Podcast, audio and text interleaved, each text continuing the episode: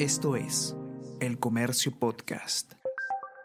Hola a todos, ¿qué tal? ¿Cómo están? Espero que estén comenzando su semana de manera excelente. Yo soy Ariana Lira y hoy tenemos que hablar sobre Congreso de la República y sobre leyes declarativas, porque según un informe de ese data, el 43% de leyes originadas en el Congreso no tienen un impacto real ni generan ninguna obligación por parte del Estado. Es decir, son un saludo a la bandera, o normas meramente declarativas. Vamos a conversar sobre todo esto y más a continuación.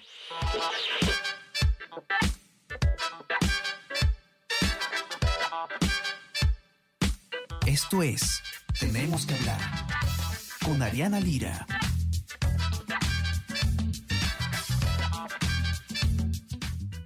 Vamos a poner un poco en contexto para poder entender eh, la importancia de diferenciar las leyes declarativas de leyes más bien sustantivas. Eh, según la constitución eh, política, el Congreso no tiene la potestad de crear ni aumentar gasto público, no tiene iniciativa de gasto, es decir, no puede a través de una ley generar un gasto para el Estado, para que se ejecute eh, aquello sobre lo que se ha legislado. Eh, por otro lado, eh, el único poder del Estado que tiene la potestad de demarcación territorial, es decir, de crear nuevos distritos, de demarcar los distritos existentes, es el poder ejecutivo. El Congreso no tiene esta facultad y, eh, como vamos a ver ahora un poco más adelante, uno de los temas sobre los que más se legisla en el Congreso es sobre la necesidad de la creación de distritos.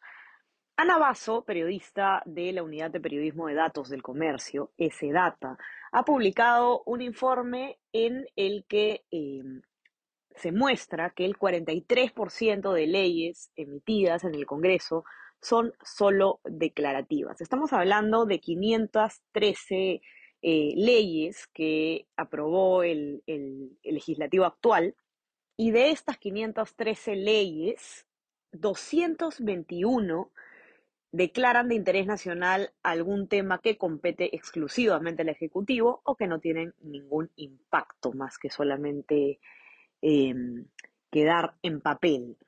Ahora, ¿sobre qué tratan estas 221 leyes declarativas que ha eh, publicado el Congreso actual? Em, lo más común es la creación de nuevos distritos. Son 118 de las 221 leyes que se refieren a esta materia.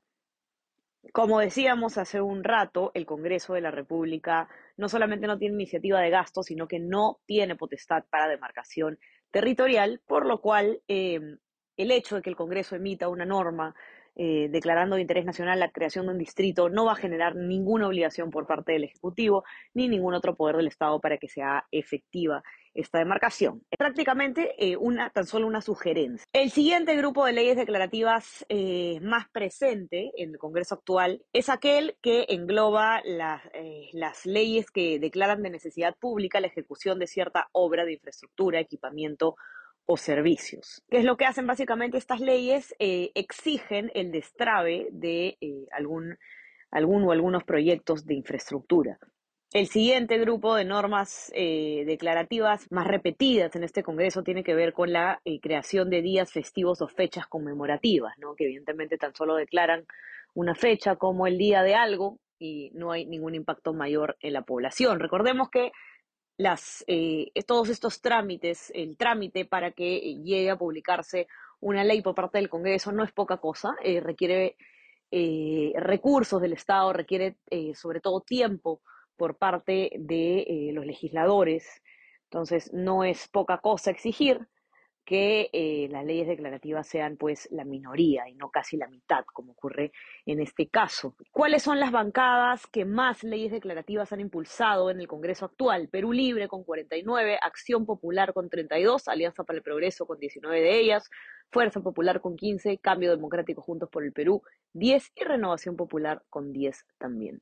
Para que puedan leer el informe de Ana Basso completo, ingresen a nuestra web elcomercio.pe. No olviden también de suscribirse a nuestras plataformas. Estamos en Spotify y en Apple Podcasts para que puedan escuchar todos nuestros podcasts y suscribirse también a nuestro WhatsApp El Comercio Te Informa para recibir lo mejor de nuestro contenido a lo largo del día. Que tengan un excelente inicio de semana y estamos conversando nuevamente el día miércoles. Chao, chao.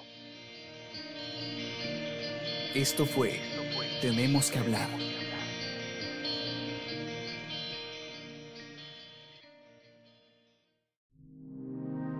El Comercio Podcast.